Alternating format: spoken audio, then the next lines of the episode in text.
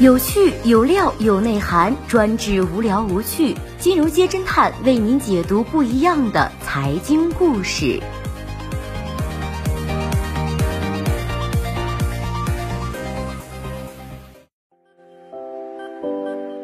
最新关注到的是，邓文迪故宫边上的四合院被改造招待名流，大佬买下四合院后真会玩。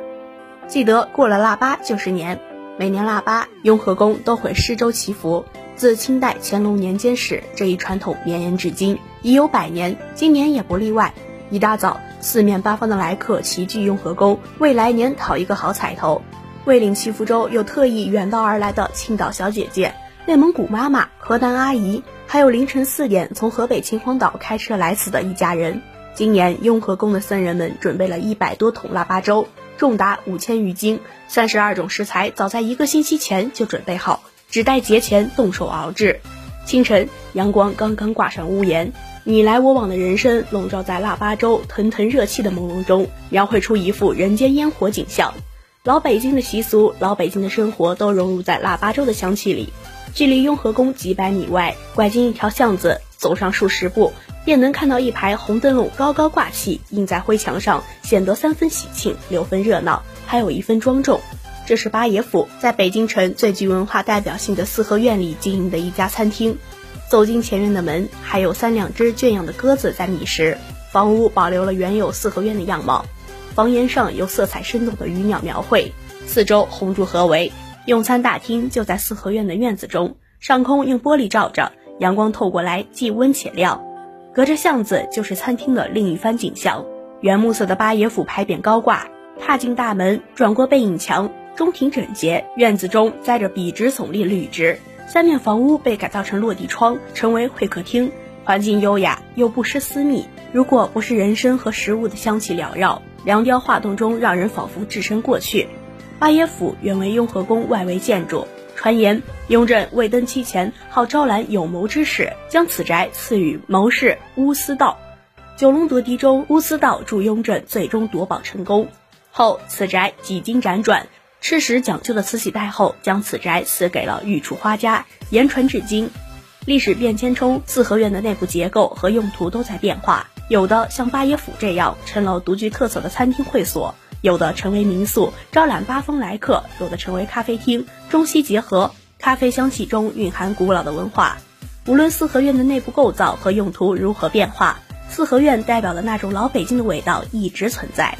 如今，北京的四合院多聚集在西城区和东城区，如后海、鼓楼、南锣鼓巷、东四等。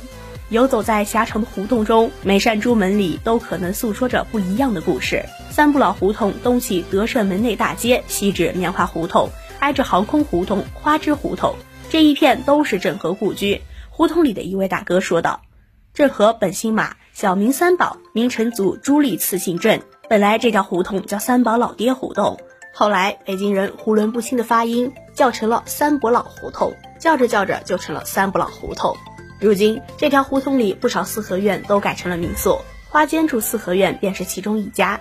花间住面积不大，两层小楼，十四间客房，一进院子就有一耸青竹矗立，房梁上的彩绘依然是旧时模样。每间客房的名字都起了不一样的名字，如云起时、云柱，让人不禁联想起诗人秦观“点将唇桃源中，醉漾轻舟，信流隐在花深处，尘缘香雾无际花间住。”烟水茫茫，千里咸阳暮。山无数，乱红如水，不计来时路。花间处的工作人员告诉侦探君：“我们已经在这里开了十年了，院子是租来的，每年租金一百多万。为保护四合院建筑，不能开餐厅，老板便开了旅馆。客人有来旅游的，有来看病的。三不老胡同里最有名的一处便是京城六号院，这里距梅兰芳纪念馆不过四五百米远，附近有梅兰芳最爱吃的宫保鸡丁。”有北京人最爱的柳泉居豆包。此前，六号院是一处老北京浓郁风情的民宿。不过，侦探君实地探访时，它已由民宿转成私宅。匆匆一眼中，红窗石桌，意趣盎然。四合院多有味道啊！这种童年的味道，复古的味道。一棵树咖啡馆的老板对侦探君感叹道：“他自己一直经营咖啡馆，又超级喜欢四合院，曾在四合院里开了一间咖啡馆。”院子里有一棵巨大无比的桑葚树，每年秋天都会掉下来很多果实。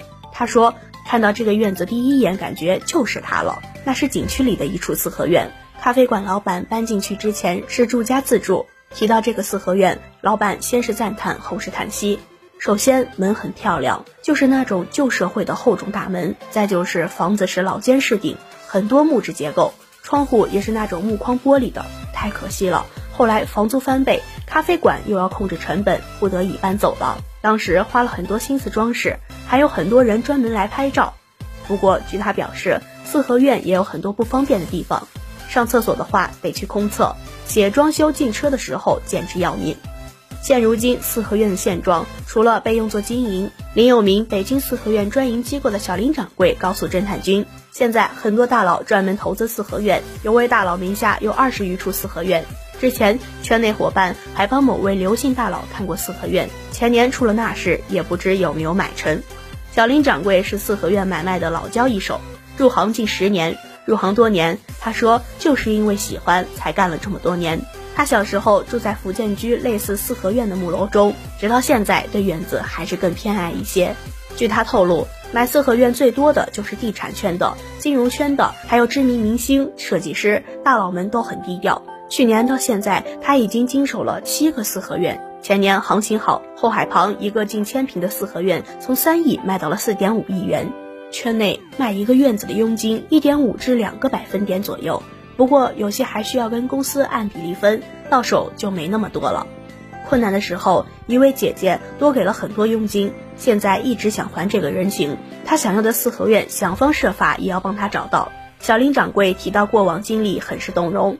他说：“做这行没有师傅带，全靠自己。刚北漂的时候，各个胡同串。”有一单跟了五六年都没签，因为家庭矛盾没有解决，这样的狗血事看得太多了。小林掌柜悄咪咪地向侦探君透露，大佬买四合院最看重性价比，有些四合院因为信息敏感不公开买卖，只有圈子里才知道。目前手里有一套北海的四合院正在出售，之前也有一个名门望族的故居。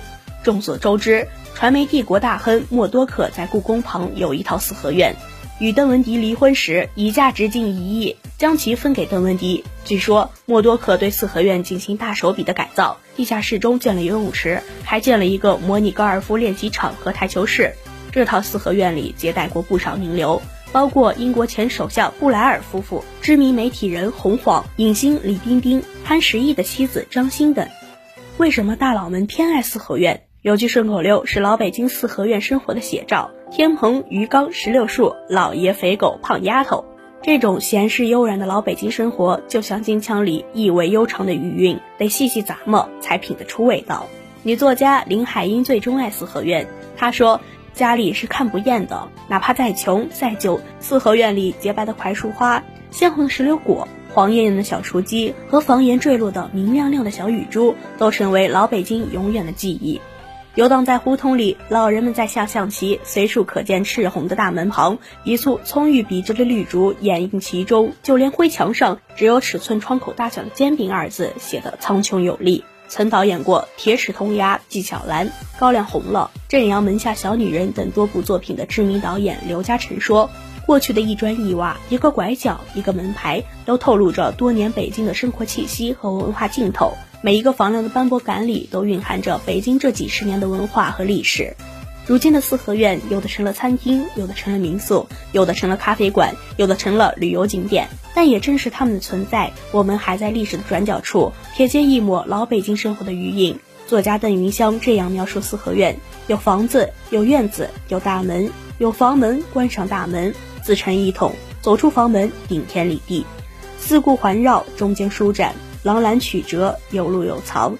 如果条件好，几个四合院连在一起，那除去河之外，又多了一个身子。各位小伙伴，怎么看四合院呢？评论中见。好的，以上就是今天节目的全部内容，谢谢收听，我们明天再见。